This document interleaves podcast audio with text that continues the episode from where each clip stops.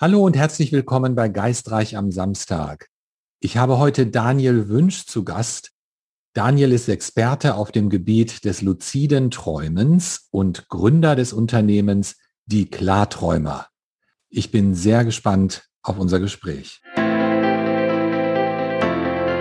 Hallo Daniel und schön, dass du da bist. Schön, dass du die Zeit genommen hast. Vielen Dank für die Einladung, Oliver.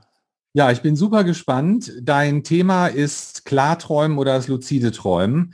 Und das geht ja so ein bisschen Hand in Hand auch mit meinem Thema außerkörperliche Erfahrungen. Ich bin nicht der Experte, was das luzide Träumen angeht. Und ich habe auch einige Fragen an dich, die ich äh, hoffentlich auch dann von dir beantwortet bekommen werde. Äh, zunächst mal vielleicht ganz wichtig überhaupt zu sagen, was sind luzide Träume oder was sind Klarträume? Genau, vielen Dank nochmal für die Einladung, Oliver. Ähm, ja, super spannendes Thema, was du natürlich auch hast. Da passen die Themen wirklich super zusammen. Ein Klartraum oder ein luzider Traum, die Bedeutung ist ja identisch, bedeutet, du weißt, während du träumst und schläfst, dass du dich gerade in deinem eigenen Traum befindest. Und das war schon die Erklärung. Du bist quasi bei vollem Bewusstsein. Ist das ein Phänomen, was jeder äh, irgendwie automatisch hat oder muss man da besonderes Training haben? Ist das etwas Außergewöhnliches oder ist es eher was Gewöhnliches? Ja, ich habe vielleicht dann den, den Vorteil von uns beiden, wenn man es Vorteil nennen möchte, dass es bereits wissenschaftlich bewiesen ist, ähm, in den 80er Jahren von Stephen LaBerge. Ähm, das luzide Träumen kann grundsätzlich jeder. Die Wissenschaft ähm, sagt, jedes zweite Kind, also 50 Prozent, äh, hatte bereits einen Klartraum. Ich gehe so weit und sage, jeder hatte bereits einen Klartraum. Wie bist du denn überhaupt zu diesem Thema gekommen? Du hast sogar ein Unternehmen gegründet, wie ich schon in der Anmoderation erwähnt habe. Wie bist du dazu gekommen? Warum fasziniert sich das so? Genau, ich war ungefähr 31, 32, da habe ich mich an zwei Träume erinnert, ähm, ja, dass ich die Träume irgendwie steuern konnte und ich Superkräfte hatte. Und ähm, kurz zu Google rein, ein Buch gekauft, das Buch innerhalb von ja, wirklich 24 Stunden durchgelesen, obwohl ich dazu immer sage, ich bin ein ganz, ganz schlechter Leser vorher gewesen. Dieses Buch habe ich verschlungen und hatte am nächsten Tag bereits meinen, ja, meinen ersten oder zumindest wieder einen Klartraum, an den ich mich erinnere. Und ich war so fasziniert und dachte, okay, Moment mal, warum klappt das hier direkt äh, am nächsten Tag. Und habe mir dann äh, ein Buch nach dem anderen geholt und mich so in dieses Thema reingelesen, dass ich dann nach relativ kurzer Zeit sogar meinen äh, Albtraum auflösen konnte, den ich 27 Jahre lang geträumt habe. Und seitdem bin ich komplett bei oder auf diesem Thema positiv hängen geblieben. Was heißt Albtraum auflösen? Wie, wie muss ich mir das vorstellen? Ich hatte einen Albtraum, der mich wirklich, ähm, ich habe immer gesagt 25 Jahre, ich habe letztes Mal nachgerechnet, es waren wirklich 27 Jahre, also von vom, als ich sechs Jahre alt war bis 33, hatte ich wirklich einen Albtraum, den ich hunderte Male geträumt habe. Also ich kann nicht sagen, ob es 300, 500, 700 Mal war. Und irgendwann war ich in diesem Traum wieder bewusst, luzid, klar. Ich wusste, dass es mein Albtraum ist und habe mir ja, sozusagen eine Helferin herbeigewünscht, die dann mein Problem mit mir in meinem Klartraum aufgelöst hat. Und seitdem habe ich auch keine anderen äh, Albträume mehr. Also mein, mein ursprünglicher Albtraum ist verschwunden und alle meine Albträume sind verschwunden. Das hört sich ziemlich spektakulär an, muss ich sagen, und auch sehr einfach. Äh, wenn ich mich jetzt für dieses Thema äh, mehr interessiere und da einsteigen möchte, was muss ich da machen? Was sind so die ersten Schritte, wenn ich jemand bin, der sagt, ich weiß gar nicht, ob ich Klarträume von normalen Träumen unterscheiden kann? Ja, die Frage bekomme ich natürlich äh, immer wieder gestellt und ich gebe dann immer mit einen, einen Satz, den man sich gerne auch aufschreiben oder zumindest merken darf ich sage immer, wenn man sich in der Wachwelt nie fragt, ob man gerade wach ist oder träumt, warum sollte man sich im Traum fragen, ob man wach ist oder träumt? Dadurch, dass wir Menschen uns in der Wachwelt nie diese Frage stellen, sondern genau wie du und ich jetzt wahrscheinlich wieder davon ausgehen, dass wir jetzt wach sind und wirklich live miteinander sprechen, bekommen wir gar nicht diese Möglichkeit, unser kritisches Bewusstsein zu trainieren. Und deswegen denken wir immer in jedem Traum, so skurril der ist oder so angsteinflößend der ist, während wir träumen, denken wir immer, dass es echt ist, dass es real ist oder dass wir wach sind. Erst wenn wir aufwachen, stellen wir fest, boah, zum Glück war das nur ein Albtraum. Oder Mann, was hab ich für einen Quatsch geträumt. So, deswegen als Tipp, man darf sich auch in der Wachwelt, ich sage extra Wachwelt und nicht Realität, weil auch die Traumwelt eine andere Form von Realität ist, darf man sich in der Wachwelt immer wieder fragen, ob man wirklich wach ist oder ob man vielleicht doch gerade in seinem Traum ist. Das hört sich jetzt ein bisschen abgefahren an äh, für mich. Das heißt, wenn ich jetzt im Supermarkt stehe an der Kasse, äh, frage ich mich selbst, bin ich wach oder träume ich? ja, um kurz zu sagen, ja. Und selbst ich kam mir zum Anfang ziemlich doof vor. Und das ist auch verständlich, weil wir uns diese Frage ja nie gestellt haben. Wir, wir denken ja, wir sind, oder wir sind zu 100 Prozent davon überzeugt, dass wir wach sind. Aber wir dürfen uns bei Déjà-vus, äh, Menschenmassen, irgendwelche, äh, ein Unfall oder bei Situationen, wo wir sagen, boah, ich glaube, ich träume. Das sind alles diese Situationen, wo ich wirklich mal kurz innehalten darf und mich mal kurz überprüfen darf, Moment mal, passt es hier alles gerade oder bin ich vielleicht doch gerade in meinem Traum? Fragst du dich laut oder fragst du dich im Geist? Ich mache das wirklich laut, weil ich finde, wenn ich, ich meine, ich, ich singe auch laut, wenn ich gute Laune habe, dann singe ich laut und ich, ähm, ich, ich mache die Sachen dann, dann gerne laut. Das ist für mich dann echter, als wenn ich es nur in meinem Kopf habe. Ja, das würde für mich jetzt auch Sinn machen, denn wenn ich es nur in Gedanken mache, dann hat das Ganze schon wieder so einen feinstofflichen Charakter und äh, ja, frage ich mich dann wieder umgekehrt, habe ich das auch nur geträumt, diese Frage, oder nicht? auf, auf jeden Fall. Also ähm, was dabei auch hilft, ist, wenn man schon davon ausgeht, dass man gerade träumt. Also nicht mit dem mit der Intention rangehen, ja, ich bin jetzt wach und hm, träume ich vielleicht, sondern man macht einen Switch und sagt sich eher, okay, ich bin im Traum. Kann das hier gerade sein? Moment mal, bin ich jetzt im Traum, sondern mit dieser Intention. Das verstärkt einfach wirklich, äh, ja, also es ist einfach ein, ein bewusstes Trainieren seines kritischen Bewusstseins tagsüber. Und das Schöne ist, dass ich das dann auch mit in, in die Nacht mit, mitnehme. Ja, also an der Supermarktkasse mal ganz laut, bin ich jetzt im Traum oder ist das vielleicht ein Albtraum? Nee, äh, ich, auf, äh, ich weiß genau, Fall. was du meinst. Ja, ganz wichtig, diese neue Konditionierung, äh, denke ich, ne, sich anzutrainieren genau. und einfach ein neues Muster zu entwickeln, was man in sein tägliches Leben integriert. Und ich denke, das ist nicht von heute auf morgen erledigt. Ne? Wahrscheinlich ist das ein Prozess der Verinnerlichung dieser neuen Maßnahme oder wie siehst du das? Auf jeden Fall. Ich sage immer grundsätzlich, wie mit allen Dingen im Leben, ich kann nicht erwarten, wenn ich irgendwas zum ersten Mal mache. Selbst als Kind, wenn wir zum ersten Mal laufen üben und uns hinpacken, kann ich nicht erwarten, dass ich am nächsten Tag laufen kann. Und so ist es auch mit seinem kritischen Bewusstsein oder mit seiner Traumerinnerung oder was auch immer. Ja, ich gebe immer das Beispiel, nur weil ich ein Buch vom, vom Basketballspielen lese, kann ich am nächsten Tag nicht gleich in die äh, in der NBA starten. Also ich muss dann wirklich auch trainieren, ja. Wobei in deinem Fall war es ja tatsächlich so, dass du direkt eingestiegen bist. Ne? Nach, deine erste Erfahrung kam ja relativ schnell. Richtig, ähm, kann ich gerne darauf eingehen. Vielleicht habe ich den Vorteil, dass bei mir grundsätzlich Dinge relativ schnell funktionieren, weil ich aus irgendeinem Grund keine innere Blockade habe. Ich bin ein Mensch, dem man schwer überraschen kann. Ich glaube grundsätzlich an alles, ohne in die Navität abzurutschen. Und ich glaube grundsätzlich an, an, an unsere eigenen menschlichen Fähigkeiten. Und ja, ich, ich schiebe das immer darauf. Und ganz, ganz viele erleben auch relativ schnell dann diesen Klartraum. Wichtig ist es dann oder die Kunst ist es dann später beizubehalten und die nächsten Klarträume auszulösen. Wie beim, beim äh, Roulette, wo man oder beim, beim, beim Pokern, diesen Lucky Punch, wenn einer neu anfängt zu pokern, dann gewinnt er auch meistens zum Anfang, kenne ich. Ja, ganz genau. Und es ist bei außerkörperlichen Erfahrungen auch ähnlich. Ne? Es gibt tatsächlich äh, Leute, die so phänomenal sind, dass sie eine Absicht fassen und das setzt sich direkt um oder sie setzen es direkt um. Und ich führe das auch tatsächlich darauf zurück, die haben keine Schranken. Es gibt Menschen, ich gehöre leider nicht dazu. Ich bin total zu mit Schranken gewesen, als ich angefangen habe. Aber äh, ich begegne immer wieder Leuten, bei denen die sind da geht eine Tür auf oder die machen die Tür auf und dann funktioniert das einfach. Klar kann man vielleicht als Beobachter sagen, da ist eine gewisse Naivität, eine kindliche Naivität dabei oder dieser Spieltrieb, der vielleicht einfach nicht verloren gegangen ist, ne, den man natürlicherweise als, als Kleinkind sowieso hat.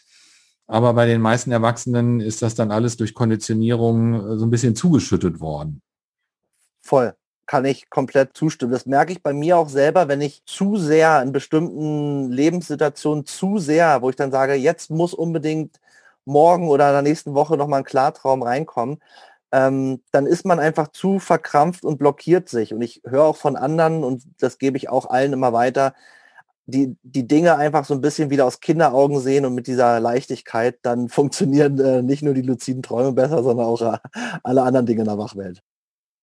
Ja, und das ist natürlich leichter gesagt als getan, ne? weil dieses, ich habe eben dieses Beispiel gesagt, so einfach mal in der Supermarktkasse laut sagen, träume ich jetzt oder bin ich, bin ich wach? Ne? Und ich meine das tatsächlich wörtlich, weil nur einfach aus seinen alten Mustern auszutreten und sich neu auszuprobieren oder vielleicht auch lächerlich zu machen in dem Moment, das sollte keine Rolle spielen, ne? sondern äh, man muss das vielleicht auch erstmal wieder neu lernen, dieses äh, sich aufmachen und, und spielen. Äh, diesen Spieltrieb, glaube ich, haben wir alle irgendwo. Ne? Es ist nur, das gehört sich jetzt nicht. Ne? Da sind diese Glaubenssätze und diese Einschränkungen, die die Gesellschaft uns aufgetragen hat im Weg, die uns vorschreiben, wie wir uns zu verhalten haben und wie nicht. Ne? Und eigentlich äh, denken wir immer, es ist ganz klar, wir sind wach. Aber was, wenn nicht? Auf jeden Fall. Also ich sage immer, mir ist grundsätzlich nichts peinlich und ich habe, glaube ich, einen sehr, sehr starken oder großen Spieltrieb noch äh, in mir drin. Ich glaube auch Männer immer noch mehr als Frauen. Ich will jetzt keine Klischees machen, aber ich glaube, die Männer äh, haben dann doch irgendwie mal diesen Wettkampf und Challenge und hier nochmal ein Spiel. Ähm, und ich glaube, dass es einfach wichtig ist, dass man auch, wenn man älter wird und in Anführungsstrichen angekommen ist im Leben, in seinem Lebenstrott, trotzdem noch die Dinge und die Dinge mit, mit, mit einer Leichtigkeit eines Kindes macht, dass, ja, also ein Tag ohne Lachen ist für mich ein verschenkter Tag. Ja, schön gesagt. äh, aber ist, ist das tatsächlich eine, eine Sache, spiegelt sich das wieder? Du gibst ja auch Workshops. Haben Männer da einen einfacheren Zugang als Frauen? Kann man das generalisieren überhaupt? Ich habe bisher die Erfahrung, dass das Thema aktuell stärker bei den Frauen noch ankommt, das luzide Träumen, weil es so ein bisschen noch in der spirituellen Ecke hängt und damit sich einfach mehr Frauen beschäftigen. Ich glaube aber, wenn die Männer die Vorteile des luziden Träumens kennenlernen würden und die Möglichkeiten, dass sich dann auch viel, viel mehr Männer dafür interessieren. Ähm, in unseren Workshops sind trotzdem tendenziell minimal mehr Frauen gewesen. Ähm, mein Ziel ist aber, ja, in Zukunft auch ein bisschen mehr die, die, die Männer dieses Thema näher zu bringen, ja. Ja, ist interessant, weil bei mir ist es so, was außerkörperliche Erfahrung jetzt im klassischen Sinn angeht, ich habe sehr ich glaube, doch mehr Männer als Frauen, die ich in meinen Workshops wiederfinde. Es ist ganz selten mal, dass wir einen Workshop haben, wo die Frauen in der Überzahl sind. Also gerade so bei den Basis-Workshops. Aber ich führe das bei mir auch auf den technischen Aspekt zurück, weil ich arbeite ja mit einer Audiotechnologie und da fühlen sich Männer generell schon so ein bisschen eher hingezogen, ne, weil das nicht so, ja, es ist technisch, es ist nicht so klassisch esoterisch, ne? Aber die Frauen ja. sind doch tatsächlich diejenigen, die A, mehr Disziplin mitbringen, und bei, am Ball bleiben. Ich bekomme also dann auf lange Sicht doch von Frauen mehr Feedback als von Männern, die sagen, ja, ich habe das umgesetzt und ich habe das für mich machen können. Finde ich ganz spannend. Ich weiß nicht, warum, warum das ist, aber vielleicht ist auch dieser, diese natürliche Intuition oder die Fähigkeit, Intuition besser zu integrieren ins alltägliche Leben bei den Frauen gegebener als bei Männern. Die tun sich da häufiger ein bisschen schwerer mit. Aber was kann ich denn ähm, als Mann ja, oder überhaupt generell als Mensch tun, äh, um jetzt luzide Träume, du hast jetzt vom äh, Reality-Check gesprochen, vielleicht können wir da auch noch mal äh, ein bisschen detaillierter drauf eingehen, weil es gibt ja nicht nur die Frage, träume ich oder bin ich wach, ne, was für den Reality-Check, sondern da gibt es ja auch noch andere Aspekte. Genau, das war erstmal so dieser grundsätzliche Tipp mit dem kritischen Bewusstsein. Den würde ich noch gar nicht so als Realitätscheck hinzupacken, sondern ich sage immer, in der Traumwelt funktionieren einige Dinge anders als in der Wachwelt, weil das Logikzentrum sozusagen, so beschreibe ich es immer, ausgeschaltet ist. Und deswegen habe ich irgendwann verstanden, warum ich als Kind nie, wenn ich Angst hatte, äh, die Lichtschalter im Traum betätigt habe und die, die haben einfach nicht funktioniert. Ich konnte das Licht nicht anmachen. Und ich dann in meinen ersten Büchern auch gelesen habe, dass das ein ja, Reality-Check oder Realitätsprüfung äh, ist, die man eben ähm, in der Wachwelt vornehmen kann, dass man einfach seinen Schalter fürs Wohnzimmerlicht, Badlicht, äh, Küchenlicht einfach betätigt und überprüft, ob man wirklich das Licht aus- oder anmachen kann. Denn im Traum äh, bleibt es unverändert. Das Licht bleibt aus. Und das ist nur ein Reality-Check, den man dann ähm, ja in der Wachwelt eben ähm, auch übt, trainiert und dabei sage ich immer, auch bewusst macht. Also es nützt nichts. Die meisten wollen schnellstmöglich natürlich zum Ziel kommen und rennen dann äh, mit ihren 20, 30 Reality-Checks äh, durch den Tag. Aber ich sage lieber, macht weniger und macht sie, macht sie bewusst. Ja, es nützt nichts, wenn man Dinge macht, wenn man mentaler mit den Gedanken irgendwo anders ist. Dann bringt ja dieser, dieser Test auch nicht. Und neben dem Schalter, ähm, mein Reality-Check ist zum Beispiel auf die Hände gucken. Also im Traum ist es oft so, dass man seine Hände nicht richtig erkennt oder dass äh, man mehr Finger oder weniger Finger hat oder äh, nur irgendwelche Stumpen oder Finger kommen aus Fingern.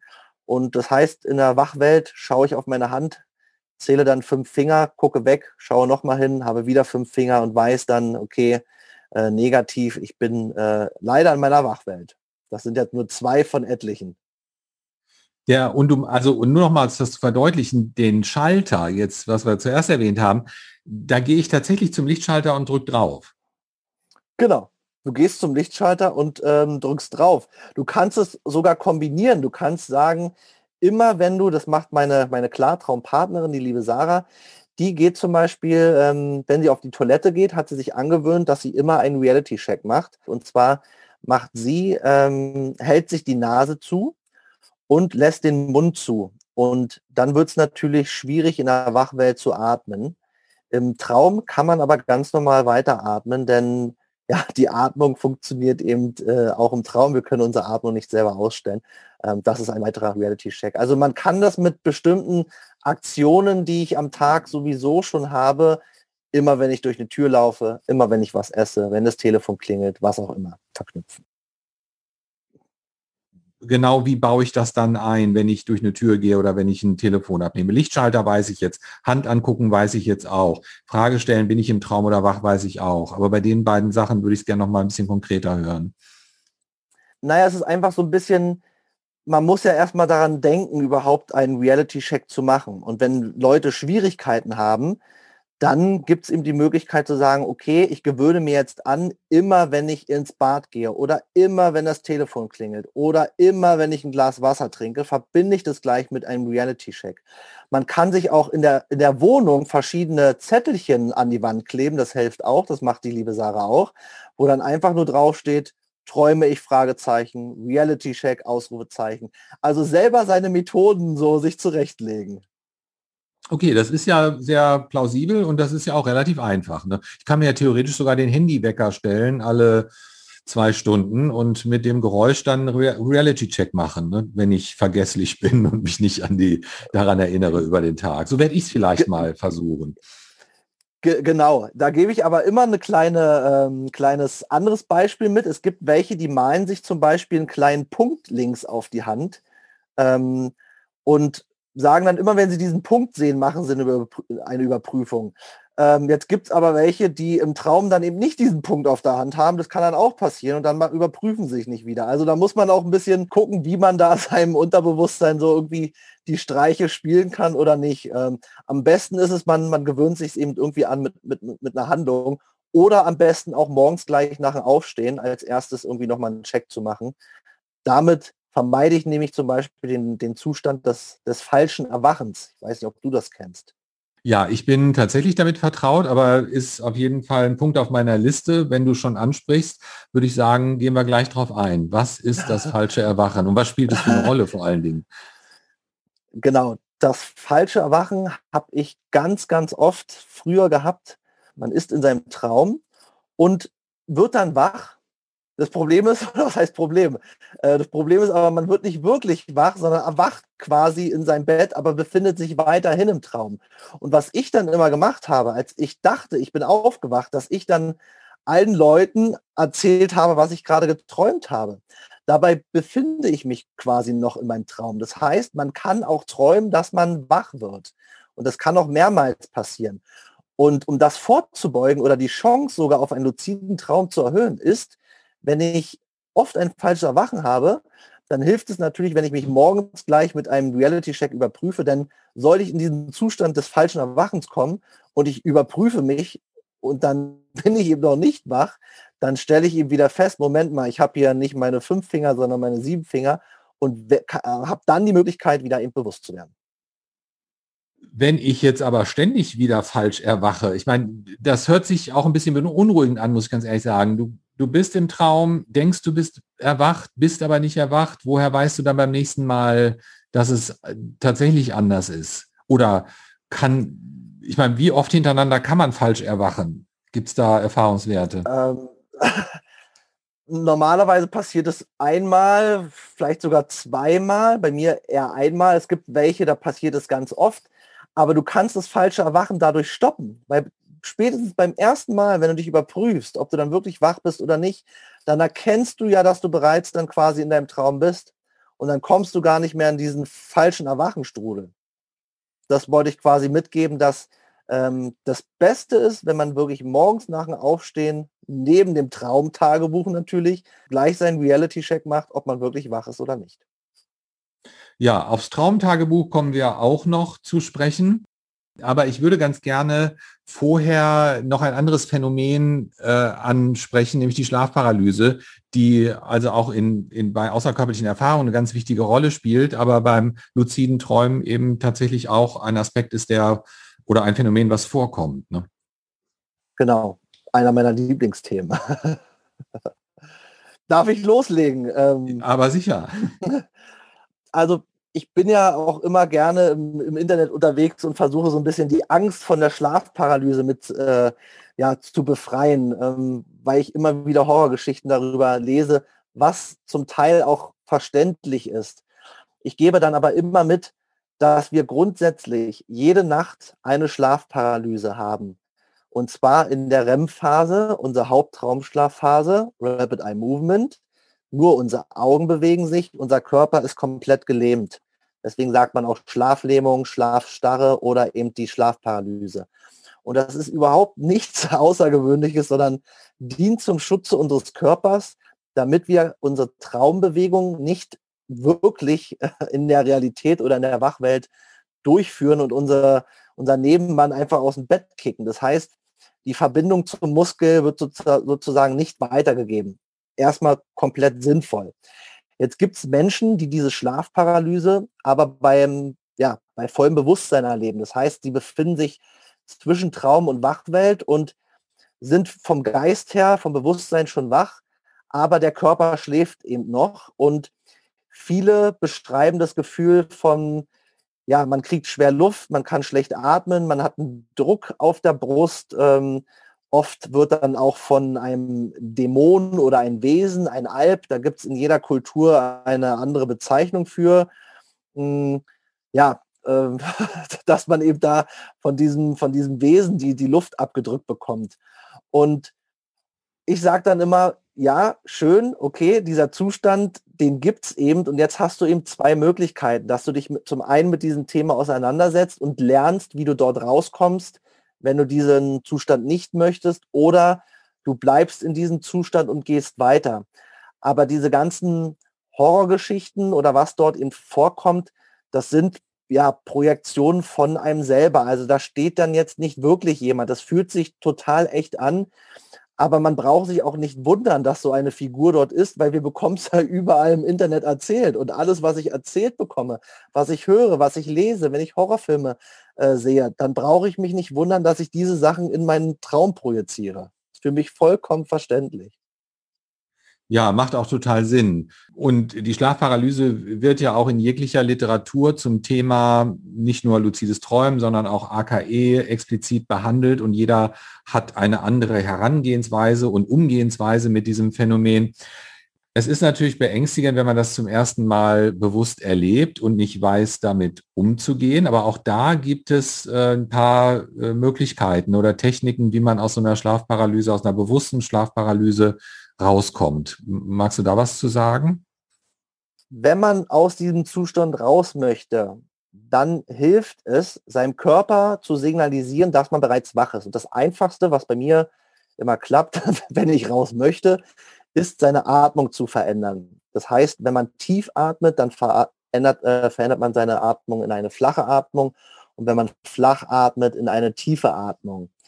Das heißt, somit signalisiert man seinem Körper, Moment mal, stopp, hallo hier, ich switch mit meiner Atmung, du kannst äh, rauskommen, Körper, werde wach.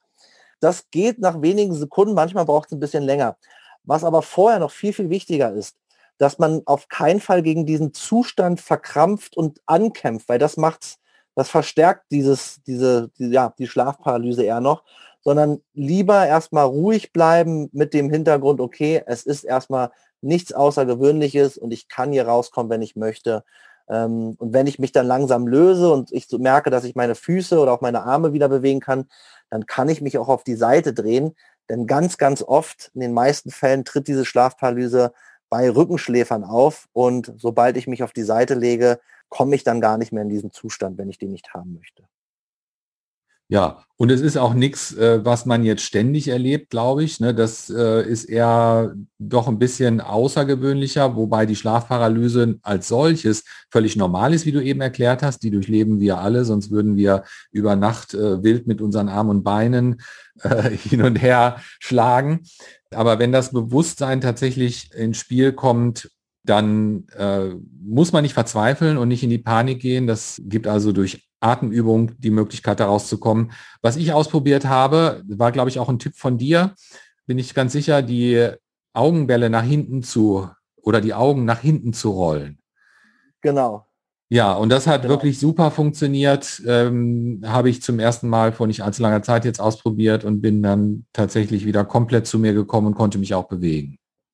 Ich sage trotzdem natürlich, wenn jetzt jemand jeden jede Nacht oder ganz, ganz oft wirklich diese bewusste Schlafparalyse hat und der damit gar nicht klarkommt, dann kann man natürlich damit auch gerne mal zum Arzt gehen, ja, und dann kann man auch gucken, ob man äh, ein anderes Schlafproblem äh, hat, weil normal ist es nicht, dass man die natürlich bewusst äh, täglich hat. Also äh, man kann daraus was Schönes entwickeln, aber wenn man jetzt davon genervt ist und die Lebensqualität oder Schlafqualität leidet, dann äh, sage ich immer, dann natürlich gerne zum Arzt und der der macht gerne mal im Schlaflabor oder wie auch immer einen Check, ja. Ja, und äh, für mich ist die Schlafparalyse eigentlich ein Geschenk. Ne? Es ist ähm, für mich mehr, auch, ja. ähm, denn das kann man auch von der von der ganz positiven Seite betrachten. Das ist bei, im Bezug äh, auf das Üben von außerkörperlichen Erfahrungen ein wunderbarer Ausgangspunkt.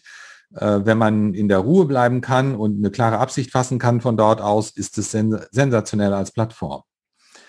Daniel, Unsere Zeit kommt äh, für diese Episode jetzt schon ganz schnell dem Ende zu. Ich bedanke mich an dieser Stelle ganz, ganz herzlich bei dir.